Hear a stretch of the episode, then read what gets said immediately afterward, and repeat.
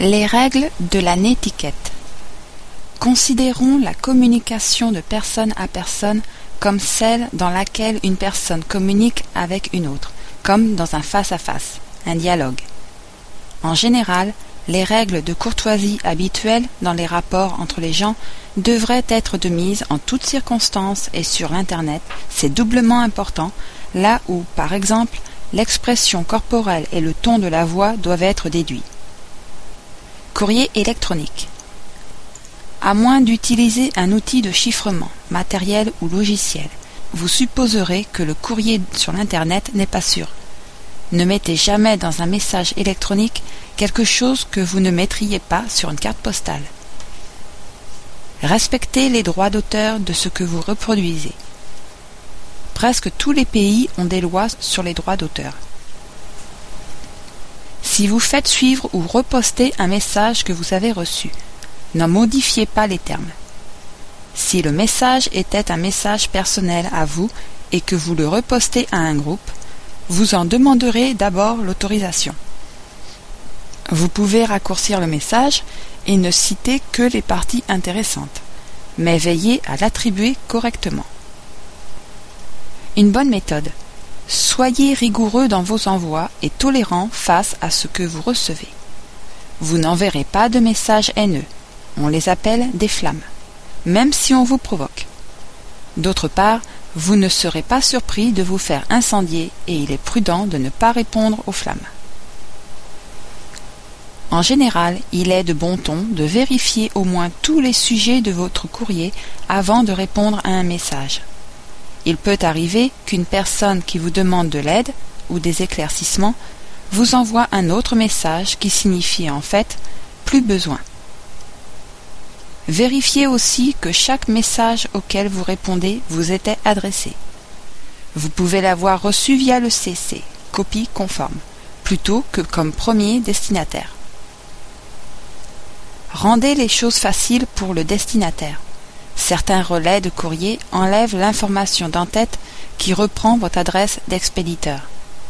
Pour être sûr que les gens sachent qui vous êtes, veillez à mettre une ligne ou deux à la fin de votre message avec vos coordonnées.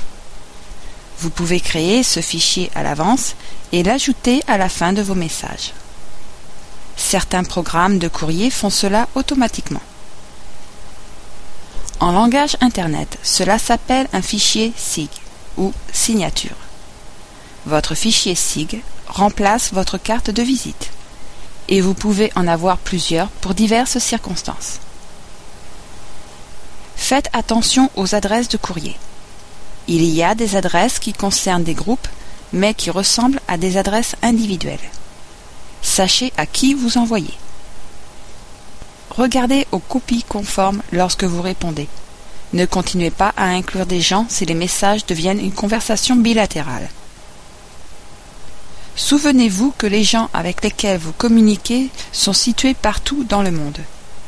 Si vous envoyez un message auquel vous désirez une réponse immédiate, il se peut que la personne qui le reçoit soit chez elle en train de dormir.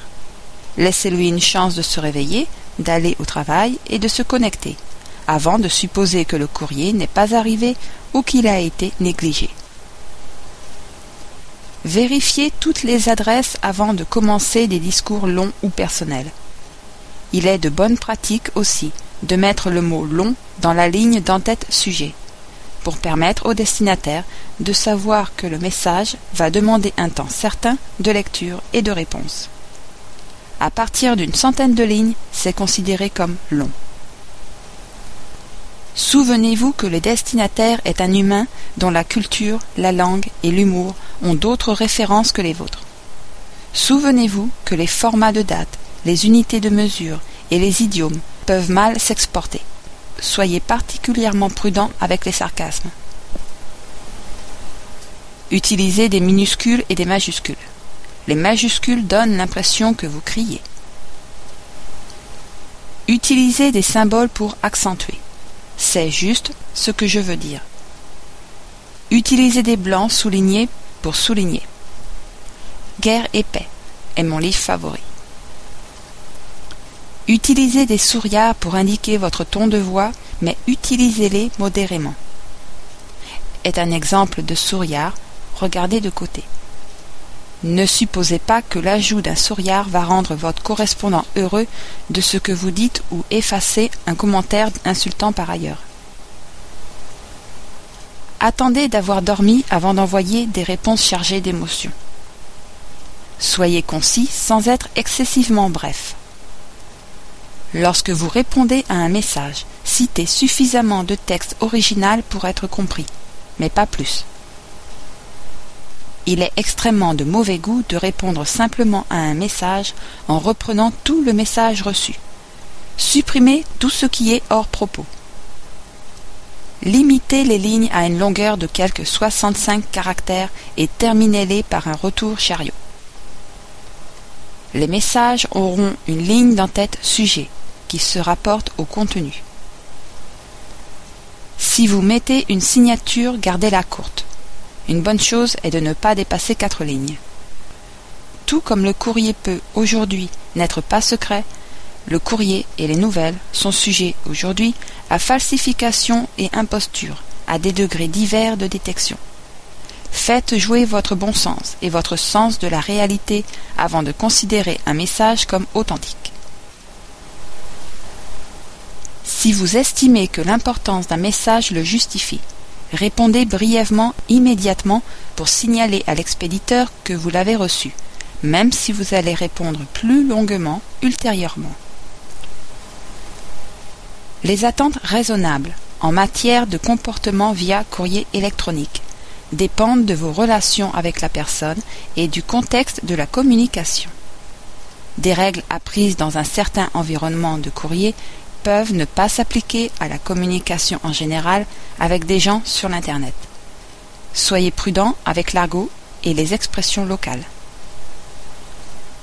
Soyez conscient de la longueur des messages que vous envoyez annexer de grands fichiers, tels que des documents en PostScript ou des programmes, peut rendre vos messages si grands qu'ils peuvent ne pas être transmis ou au moins consommer une part exagérée de ressources.